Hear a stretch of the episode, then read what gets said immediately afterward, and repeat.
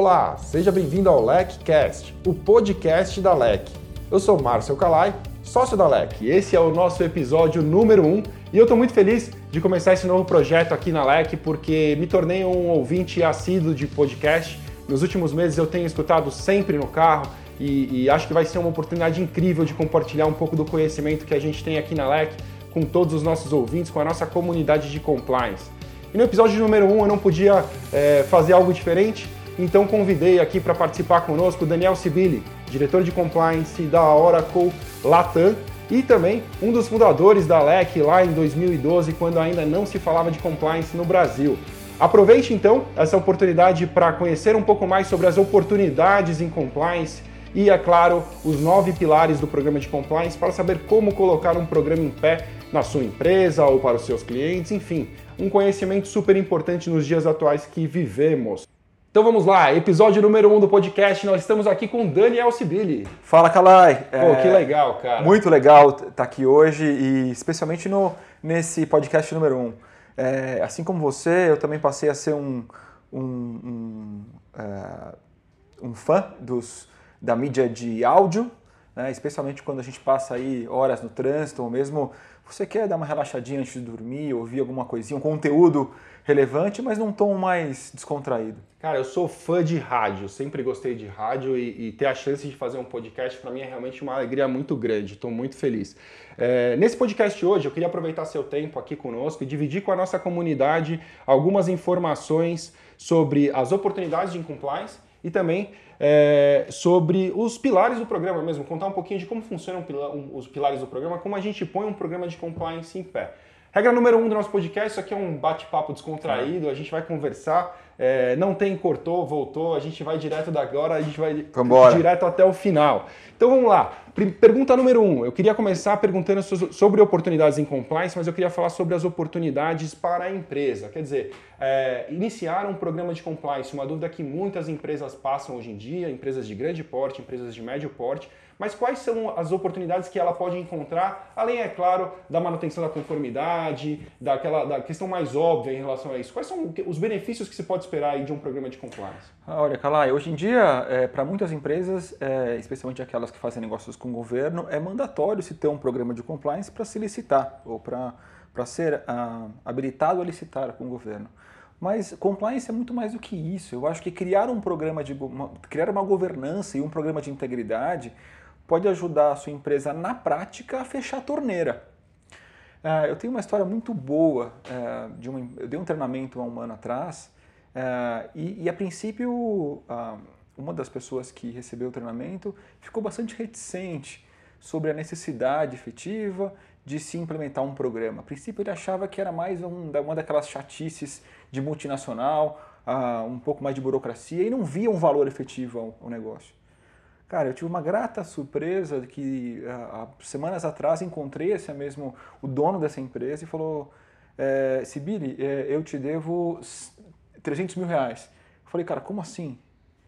É, eu com, com depois da sua, da sua palestra, eu fui atrás, resolvi implementar políticas de compliance um pouquinho mais ajustadas e na verdade entendi pela primeira vez o que era, o que eram essas políticas, criei um código de conduta e com base nessas políticas, criei alguns controles na minha empresa, especialmente controles voltados à área financeira.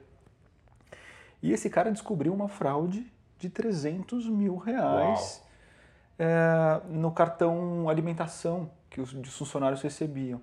Então existia ali um, um arranjo, um funcionário, um fraudador, que fazia desvios sistemáticos e como o número de funcionários era, era bastante grande, ele não percebia. Ao longo de um ano, cara, é, ele chegou a um número de 300 mil reais. Então, Muito bom. Podemos dizer então que o compliance pode trazer aí uma via de identificação de fraudes internas na empresa. Né? Sem dúvida, sem dúvida. Então esse cara que teve essa experiência, certamente ele consegue é, materializar e consegue quantificar o valor de compliance. Sem dúvida. É, não com todas as empresas isso acontece, mas é, certamente, seja num num, numa fraude, ou mesmo somente, somente o fato de você entender o quanto se gasta e colocar limites, por exemplo, claro. no, no almoços que você tem ou que você oferece com clientes. É, somente você criar esse tipo de controle, uma política e controlar isso de forma efetiva, vai permitir que a sua empresa tenha um, um, um benefício já bastante palpável. Sem contar nos outros.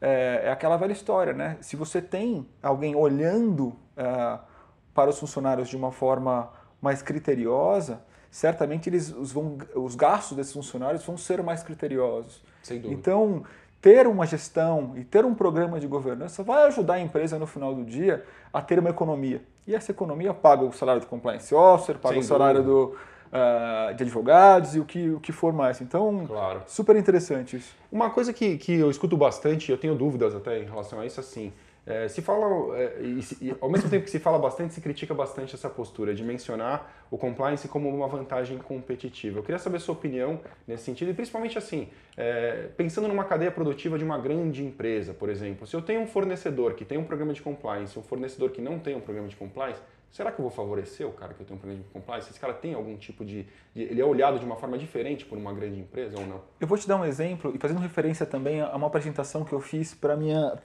a sala da minha filha de 5 anos, para a Laura. É, eu mostrei duas fotos para elas, de duas peruas escolares, né, duas vans escolares. Uma com a porta remendada, com o farol quebrado, e uma outra van uh, limpinha, um, que a, a, princípio aparentemente estava bem é, é, em bom estado, e perguntei para as crianças aí escolherem, deixa eu desligar isso aqui, é, e, e, pedi para as crianças escolherem o que, que elas preferiam, em qual, em qual delas elas entrariam para ir para a escola, para voltar da escola. Obviamente, 100% das crianças optaram por pela van que apresentava melhores condições. Claro. Cara, e é exatamente isso, essa é a realidade. Então, é, isso é um programa de due diligence bem implementado, faz com que a empresa seja melhor ranqueada. E da mesma forma que acontecia e acontece na seleção de fornecedor, é, tende a acontecer também em relação às empresas que têm um programa de governança. Especialmente quando você vai utilizar dessas empresas para contratar com terceiros, porque claro. a gente é intermediários, de, de, caso, exatamente, exatamente. Cara, não tem mais aquela coisa de ah, não, não fui eu que fiz, eu, uh, eu passei procuração um terceiro, o terceiro fez em meu nome. Meu amigo, Isso se o cara fez em seu nome, você é responsável. Claro. Seja pela lei internacional de corrupção, seja pela nossa. Uh, então, não, não dá para a empresa se, se excusar das suas responsabilidades. O que ela tem que fazer é criar um programa robusto que possa entender quem são esses melhores fornecedores e quem aparentemente é o melhor funcionário, quem é o melhor distribuidor, melhor intermediário já que você precisa utilizar aquele que tem uma melhor governança. Sem dúvida. Então. Não é deixa isso. de ser uma vantagem competitiva, sem, sem dúvida. dúvida. Muito bem. E aí eu queria partir aqui para algumas outras é, questões sobre oportunidade, porque quem está nos ouvindo provavelmente é alguém interessado em compliance, obviamente, mas muitas vezes tem aquela visão da pessoa que quer ingressar na carreira em compliance, ou então aquela pessoa que tem a intenção de eventualmente prestar serviços em compliance. É claro que o mercado aquecido atrai muitos empreendedores, e, e, essa visão de consultoria em compliance ou mesmo advocacia em compliance também é, parece muito atraente nesse momento. Então, começando por aquela pessoa que pretende ingressar em compliance com uma carreira em compliance. É, eu queria, assim, é, aqui a gente não, não, pode esconder o jogo, então vamos falar a verdade com todos os detalhes por detalhes, prós e contras, não quero falar só de benefícios. Quais são as primeiras vantagens que você vislumbra aí para um, uma carreira em compliance? O que, que é interessante e, e, quais são aqui, assim, por exemplo, os requisitos, as dificuldades, os problemas que essa pessoa pode enfrentar? Vamos começar pelo lado bom. Qual que é a sua visão sobre o mercado de compliance para o profissional que pretende ingressar na carreira em compliance? Kalai, assim como eu falo nos cursos, eu acredito é, é, de forma bastante clara, uh, eu tenho certeza que esse mercado só, só está crescendo e vai continuar crescendo. Você veja, a gente tem aqui no curso uh, uma quantidade muito grande de, de empresas uh, do Nordeste, do Norte do país, uh, que há dois anos atrás eh, sequer entendiam o que, que era o assunto, o que, que era compliance. Claro. Eh, eu mencionei Norte e Nordeste porque a informação, queira ou não, ela começou mais no Sudeste, no Sul, né? Então, eh, hoje em dia, o Brasil inteiro está falando de fato a mesma língua. E a quantidade de empresas uh, do Brasil que contratam com o governo, empresas que querem ter melhor, melhores controles, e empresas que, no final do dia, estão sujeitas a uma lei anticorrupção é enorme. Claro. E para todas essas empresas, é, ter um profissional uh, que responda, que seja responsável pela área de compliance é uma realidade. Claro, nem todas vão ter condição econômica de contratar um profissional, mas aí muitas delas vão buscar um escritório de advocacia, que vão precisar ter uma, um assessor legal, seja para ser um, um apontado uma, uma vez, duas vezes por semana para essa empresa, claro. ou mesmo para prestar serviço para que essa, essa, empresa consiga montar uma estrutura mínima de integridade. Legal, mas olhando, vamos olhar primeiro para o pro profissional de compliance, é, que, esse que quer migrar, o cara quer entrar na carreira em compliance. Então tá. você falou que mercado existe. E sobre é, o que, que, ele pode esperar de uma carreira em compliance? Quer dizer, é, ele vai buscar ali. É, eu, eu, eu, tendo a dizer que não adianta se iludir pela promessa de altos salários. Eu acho que você ser atraído por isso é, para qualquer carreira que seja, não vai te trazer é, muitos frutos, pode dar certo, pode não dar, mas não, você não tem tantas chances de dar certo assim. Se você tiver um foco é, no, no, propósito em si, é, naquilo que você gosta de fazer, conhecer como funciona a operação de um dia a dia de compliance, quer dizer, as pessoas talvez tenham um pouco de dúvida sobre como é essa, essa operação, como é que, como é que você vislumbra essa questão, quer dizer, as oportunidades em compliance, mas focando assim, o que, que ele deve mirar ao ingressar numa carreira é, Bom, é, acho que primeiro tem que ter uma, tem que esclarecer uma dúvida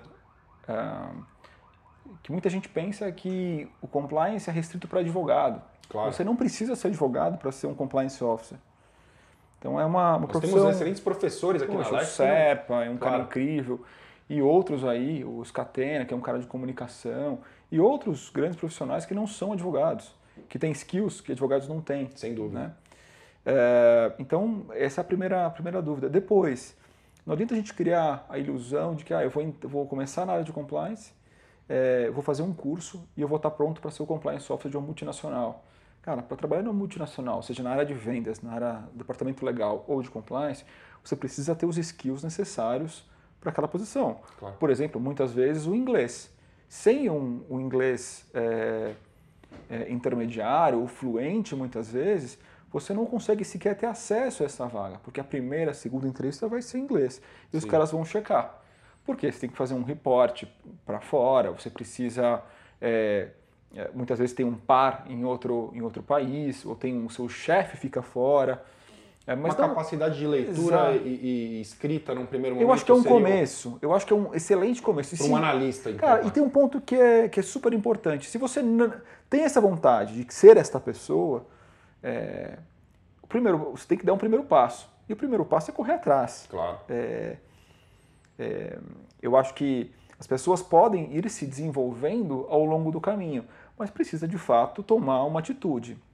Né? Ah, e, e, a perfeição é, não é um ato, cara, é um hábito. Né? Sem então, você precisa constantemente, todos os dias, com disciplina, uh, exercitar aquilo que você quer para chegar num, num sonho, para você atingir um, um, sonho, atingir um, um degrau e conseguir uh, ter uma, uma, promoção de carreira ou mudar de carreira muitas vezes. Eu concordo. Então, assim, resumindo o assunto, eu é acho que, que eu é, é, possível, acho que é possível, acho que existe muita oportunidade na área de compliance.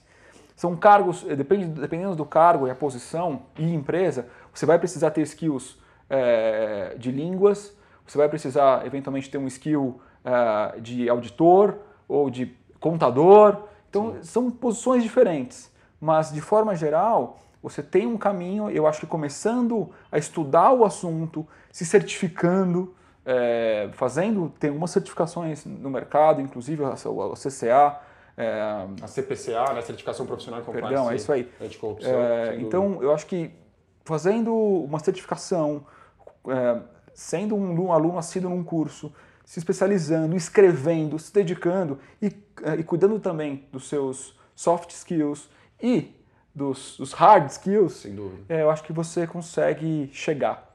É verdade, eu, eu concordo com você e, e, eu acho que o último ponto que a gente sempre escuta aqui na LEC como desafio né, para os profissionais que pretendem caminhar para a migração é a falta de experiência. Sur, assim, uma coisa que até me surpreende muitas vezes é a exigência de experiência de 3, 4 anos para uma vaga de analista júnior. É. O que me passou incoerente no meu modo de ver, seja pela pouca idade que compliance tem no Brasil, é, seja até mesmo pela, pela noção de que um profissional com 3 anos de experiência em compliance hoje já está em posição mais sênior. Né? É, o que, que, você acha? De, qual um, tem algum hack aí, algum caminho para tentar suprir essa falta de experiência no D0 no começo? Olha, é, de fato existe essa é, demanda, mas ela, é, ela existe porque, por, mais por falta de conhecimento dos departamentos de recursos humanos sobre a área de compliance do que outra coisa. O que você falou, concordo 100%. Um profissional com 5 a 7 anos de experiência, como algumas vagas pedem no mercado, já são diretores, a grande maioria são diretores, gerentes ou diretores em outras empresas. Porque a posição é muito nova. Vamos pensar, a lei, é, a lei brasileira é de 2013, Estamos em 2019, são seis anos.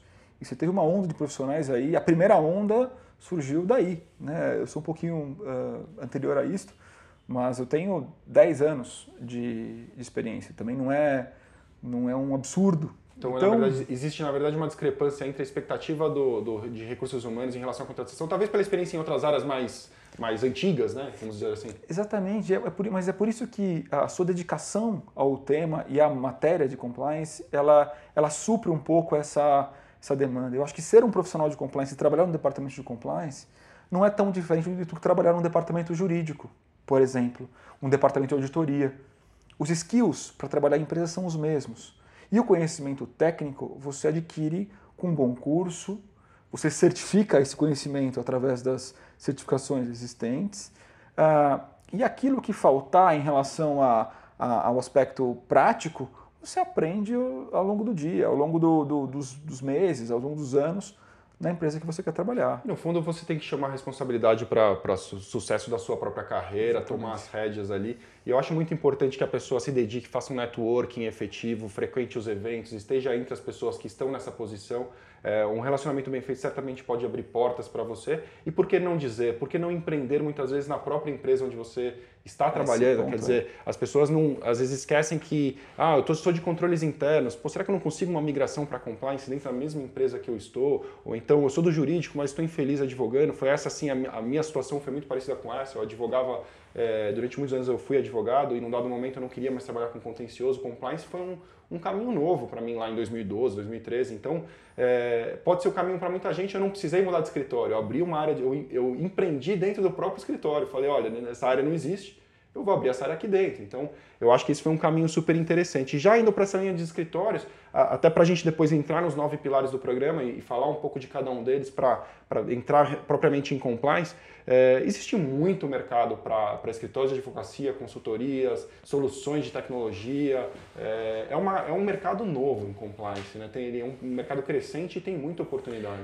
É, quando você fala, a gente fala em é, empreender dentro da sua empresa, no seu escritório, significa, por exemplo, criar uma área de compliance. Sem dúvida. É você conseguir mapear que existe uma demanda, acho que a demanda acho que é evidente, acho que está aí.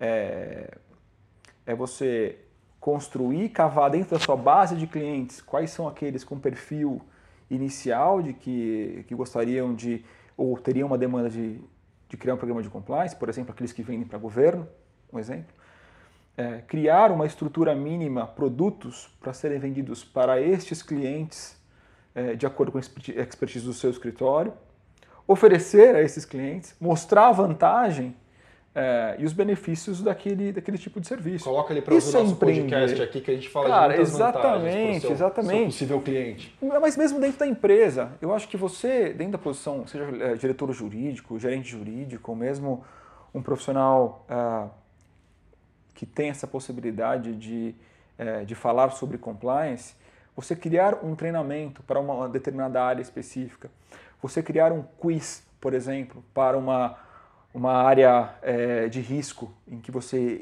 vai avaliar o nível de conhecimento dessas pessoas, você é, guardar e catalogar esses dados, caso esse, esse caso, no caso de disso uh, vir a ser, de você, a sua empresa vir a ser investigada, você vai poder mostrar que você certificou, você conheceu o risco, você tratou desse risco. Por exemplo, você criar um, um, jogo em que as pessoas possam entender, falar sobre questões importantes, sobre assédio, sobre é, conflitos de interesse. É, enfim, tudo isso é empreender. É empreender estando dentro de uma empresa. Então, é. concordo com você. As oportunidades são muitas realmente e, e é uma questão de, de, traçar um plano bem traçado e, e se preparar para executar ele com maestria. Vamos entrar então nos nove pilares do programa. Eu acho que a audiência pode estar aguardando isso porque realmente é algo que, que é, é muito buscado, né? A gente vê até pelo, pelo pela procura no, no, site da LEC, muita gente quer conhecer os pilares do programa. Eu queria fazer uma brincadeira rápida, a gente é, não vai entrar em detalhes em todos eles, mas eu te falo aqui qual é o pilar e você define o que, que ele quer dizer para a gente ir adiante. O pilar número um de todas as nossas aulas aqui é o suporte da auto-administração. O que, que você entende por suporte da auto-administração e a importância disso? É, cara, suporte talvez seja a base de tudo, né? a base de todo o programa. Suporte é você ter a capacidade, é, a estrutura financeira, independência necessária para conseguir exercer o seu trabalho. É, sem a confiança da sua empresa, sem ter uma estrutura mínima e sem ter independência das suas decisões, você não consegue é, tomar nenhuma medida. Vamos pensar que você é, precisa restringir ah, os almoços com o setor público por, por, uma razão de compliance, por uma razão de, é, de salvaguarda para a sua companhia. E o gestor máximo da sua empresa disse: não, eu não vou restringir nada, eu vou continuar pagando é, vinhos de mil dólares para é, um agente de governo. Gente, nenhum programa de compliance vai parar de pé. Se a alta administração da sua companhia não, uh, não exercer e não quiser de fato criar um programa de, de integridade. Nós somos uma área de suporte e vamos continuar sendo uma área de suporte. Claro. É, eu gosto de dizer que, o, que um programa de compliance sem o suporte de auto-administração é quase que você ter aquela obrigação de contar uma piada que você não vê graça. Exatamente. Quem vai rir da sua piada? Exatamente. Entendeu? O programa Exatamente. de compliance vai funcionar da mesma forma. Você precisa acreditar e, e até entrar naquele walk the talk, né? quer dizer, fazer aquilo que você prega. Se a auto-administração diz que compliance é importante, o comprometimento dela tem que ser tão importante Exatamente. quanto. Segundo pilar é a avaliação de riscos, é por onde começa um programa de compliance é, é justamente um momento de, de muita dúvida, inclusive, para os profissionais iniciantes em compliance. Então, o que você diz assim, como funciona essa avaliação? Por onde começar e dar os primeiros passos para poder começar o seu programa? Olha, é aquela coisa é, em que você chega numa, vamos pensar, num, num galpão escuro e você tem que caminhar e encontrar a saída do outro lado.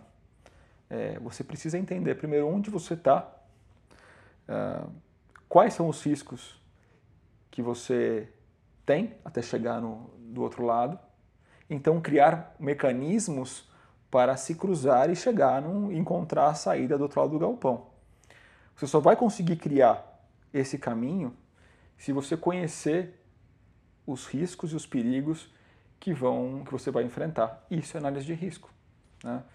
Como é que se conduz rapidamente uma análise de risco? Bom, se, se faz uma, uma entrevista com os principais players, da seu, players não, os principais gestores da sua companhia, com o CFO, com, é, com o presidente, é, com o diretor jurídico, com o diretor de operações, diretor de logística, entende quais são os principais problemas enfrentados, entende o que a concorrência vem enfrentando, então você cria, com base nestes, é, nesses principais riscos, formas de mitigação.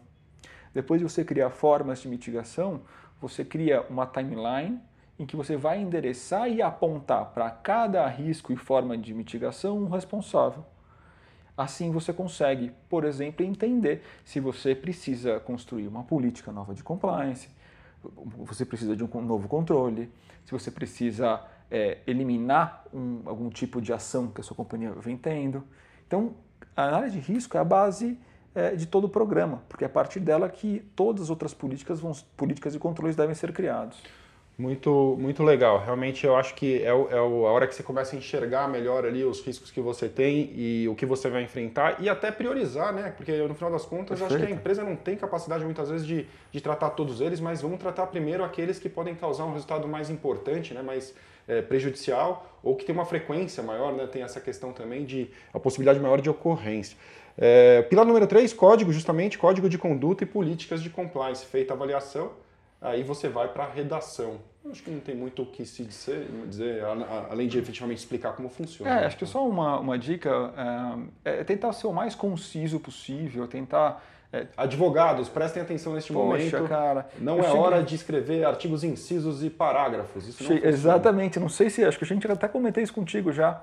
Cheguei a encontrar um código de conduta com, é, com parágrafos, parágrafos, incisos primeiro, segundo, terceiro, como se fosse um, um código. Claro. Assim, algo é, difícil de ler, difícil de entender e muito duro. Cara, código Sim. de conduta precisa ser a, a baliza para os seus funcionários, desde o do presidente até a, a moça do cafezinho. Claro. Entende? Ele tem que ser claro, fácil de se entender e, e, e que tratar de princípios. Se você precisar tratar depois de pontos específicos, como por exemplo como interagir com o governo, como o que você pode gastar, o que você pode receber de presente, como agir quando você tiver algum tipo de conflito, você trata em política apartada. Legal. Mas código tem que ser fácil, cara, cinco, seis páginas no máximo, figuras, áudio, é, algo fácil, objetivo, que as pessoas possam entender e falar, pô, faz sentido, é isso que a empresa espera de mim. É isso mesmo, tem que ser moderno, né? Não adianta a gente ficar naquela, numa estrutura que não faz o menor sentido hoje em dia, é arcaica, uma coisa chata que, que acaba virando uma obrigação e ninguém segue. Pilar número 4, controles internos. Como que, que, se aplicam esses controles no programa de controle? Poxa, eu vou dar um exemplo. É, a gente falou bastante, é, deu como exemplos políticas de despesas. Se eu criei uma regra, eu vou precisar saber que essa regra é, vem sendo aplicada. Né? Então, eu vou ter um controle. Por exemplo, é, níveis de aprovações diferentes. Níveis de aprovação diferentes. Então, é, para se ter uma despesa de 100 reais, um funcionário nível 1 ela pode, ele pode aprovar, ou não precisa de nenhuma aprovação, por exemplo. Para despesas de 500 reais, nível 2.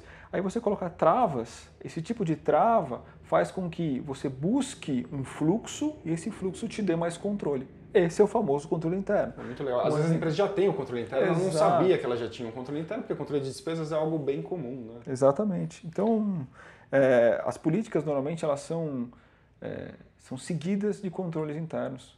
Muito legal. É, você identificou o risco, escreveu Criou a política, política e cria o controle para que... fazer com que essa política seja efetiva. Seja seguida. Muito legal. Pilar número 5 é um que me agrada bastante, é por razões óbvias, treinamento e comunicação. Importância disso, o que, que você. Cara, de nada adianta você criar o melhor programa do mundo se os funcionários, aquelas pessoas que estão sujeitas ao seu programa, não conheçam. Claro. Então, é, dar treinamento e ter uma comunicação efetiva é fundamental é, porque, os funcionários saibam o que fazer. É, difícil, a gente sabe que é difícil o funcionário parar ali é, duas horas do dia para ler uma política ou para ler um código, um, é, um informativo que vem de recursos humanos, ou que vem da área de compliance.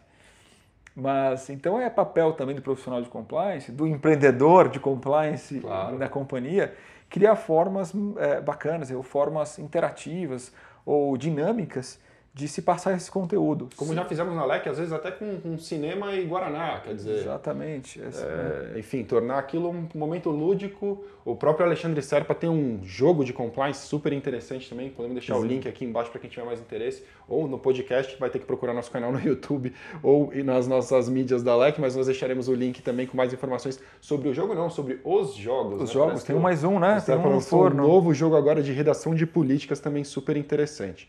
Pilar número 6, canais de denúncia. Aqui é uma coisa que me causa bastante dúvida, é, e eu estou fazendo o papel do aluno, obviamente, para te fazer essas perguntas, mas assim, o canal de denúncia, o canal de comunicação, é a ponte com o programa, com o departamento de compliance, muitas vezes é a forma de você chegar ao departamento de compliance, caso você tenha uma informação relevante para passar.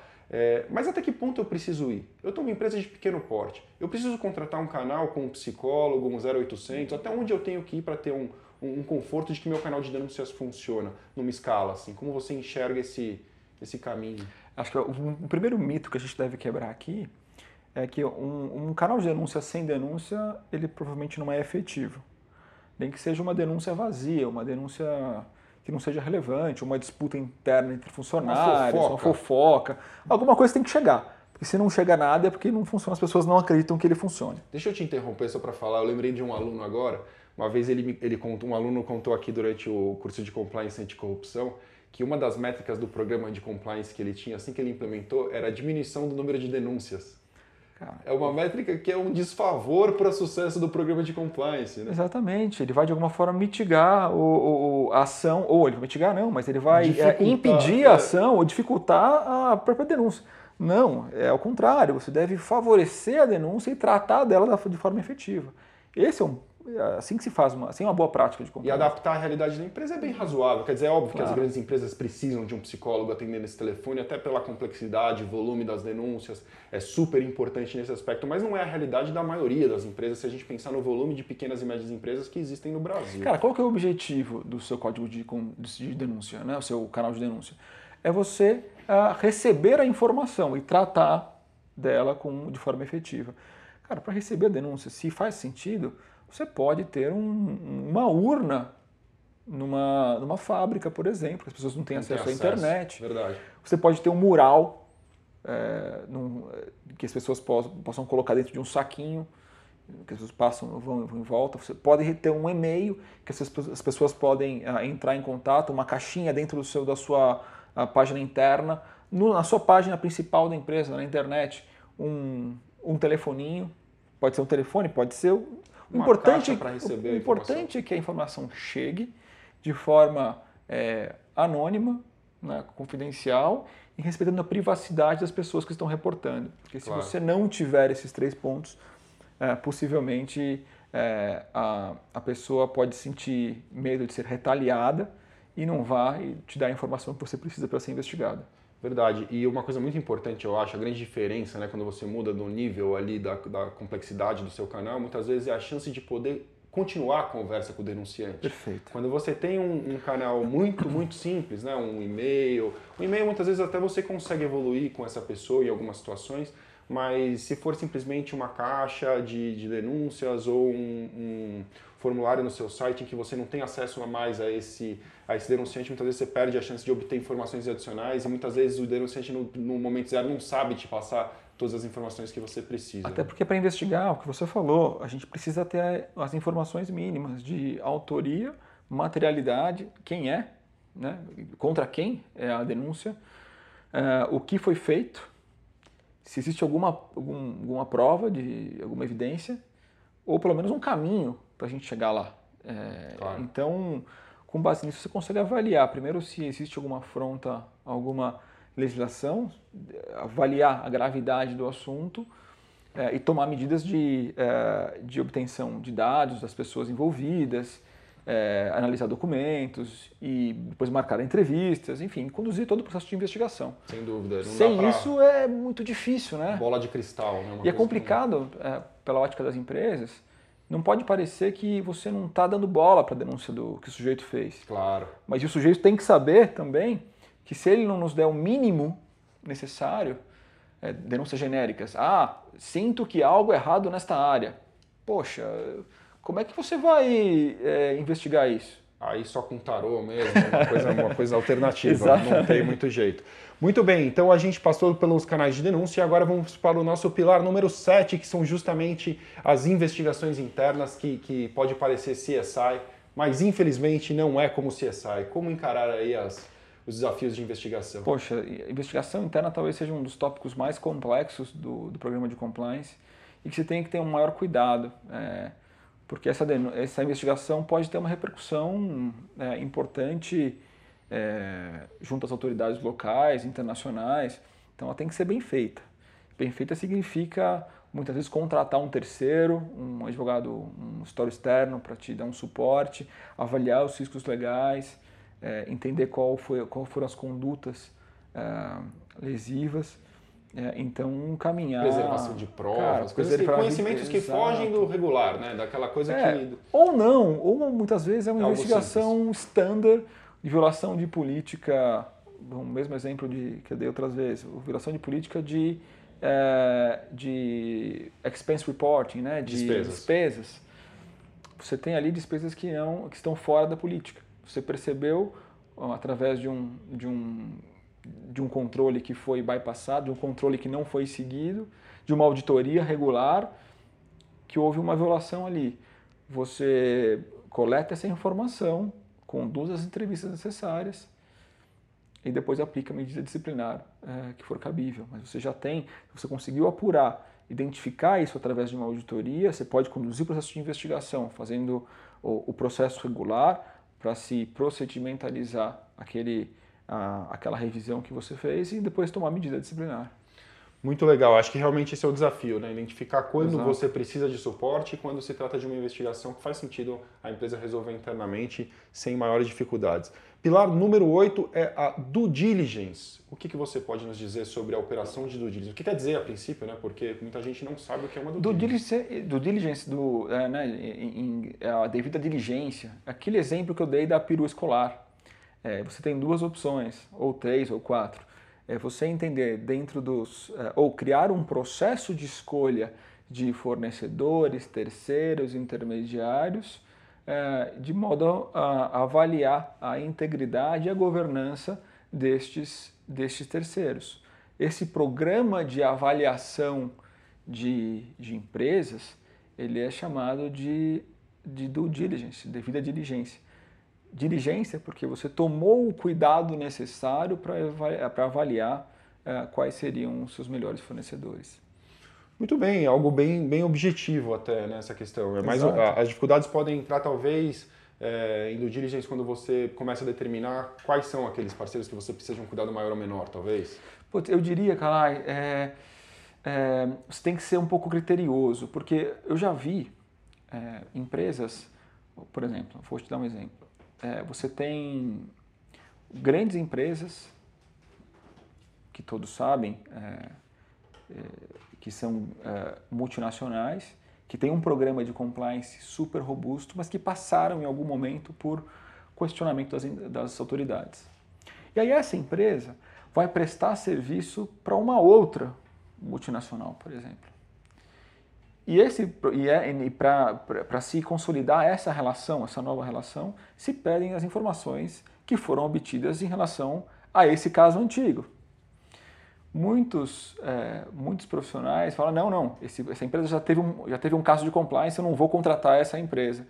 Só que, cara, isso é algo irreal Utópico. ou porque é algo super antigo, ou eh, dois, porque não, não te oferece um risco, por Já exemplo, você, tratado, é você vai contratar a essa empresa que teve um programa de compliance, teve uma, uma violação em algum momento específico, para prestar um serviço de manutenção no seu banheiro. Então, o risco que você tem em contratar essa empresa é muito menor do que se eu fosse contratar esta empresa para ah, fazer uma intermediação com o governo, por exemplo.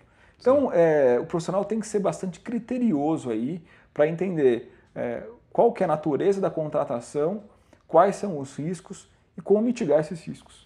Não pode ser algo que sirva simplesmente para inviabilizar negócios e, e muitas vezes de forma com, com uma proteção exacerbada, de um exagero por parte de Exato. vezes. Esse é o primeiro, é um erro básico, sabia? É um, barro- um, um- erro que, que eu vejo acontecer muito em profissionais mais novos, que não, não têm ainda o discernimento necessário para entender o, o tamanho do risco e, e gerenciar ele.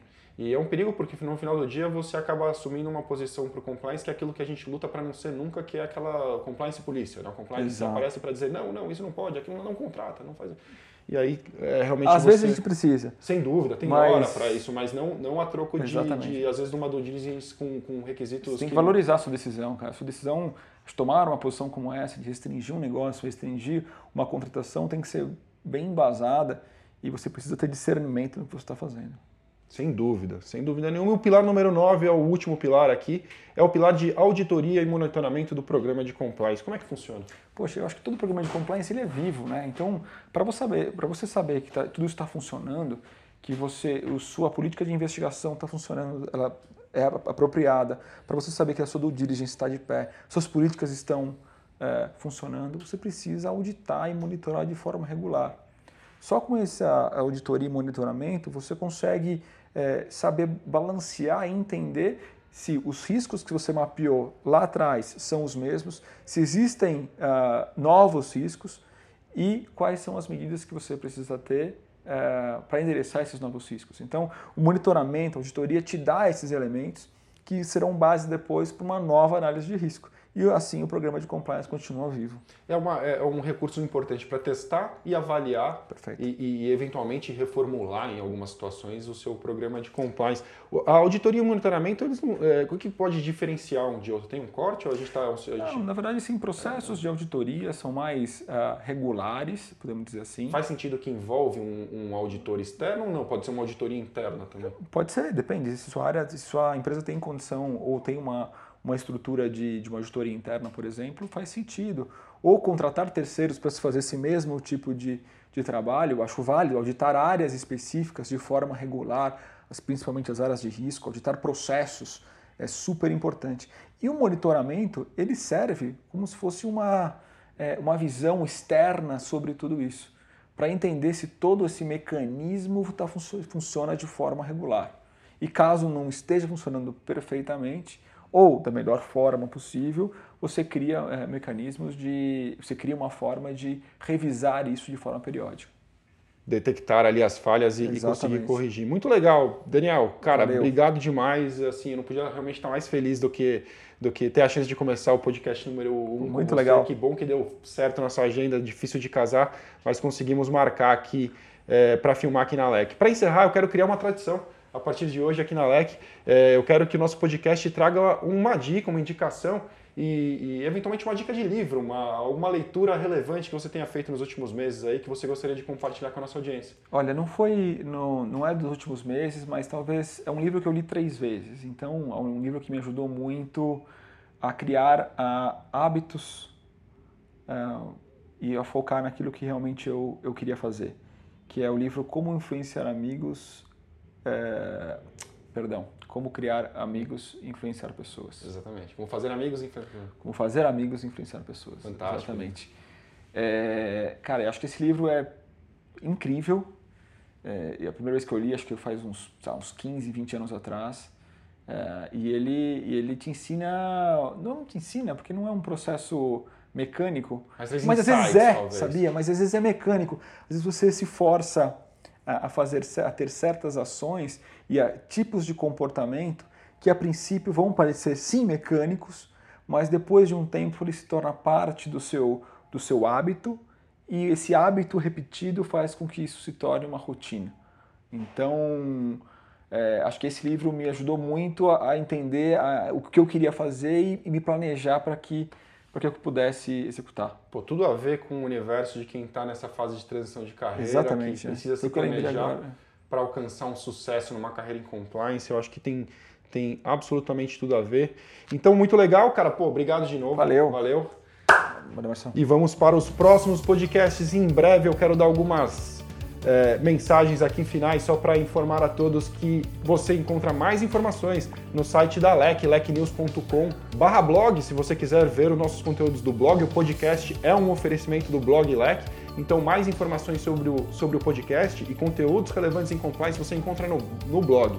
E-books, você pode baixar e-books de Risk Assessment, né, que é a análise de riscos, tem o nosso e-books Pilares do Programa de Compliance sobre esse tema que nós falamos hoje aqui e mais uma série de conteúdos relevantes para download por lá. Se você quiser falar com a gente, é, utilize o e-mail blog.lecnews.com e será um prazer conversar com você sobre os conteúdos desse podcast, do blog e de todos os conteúdos, cursos e tudo mais que a LEC oferece. E em breve estaremos aqui com o podcast número 2. Valeu! Valeu!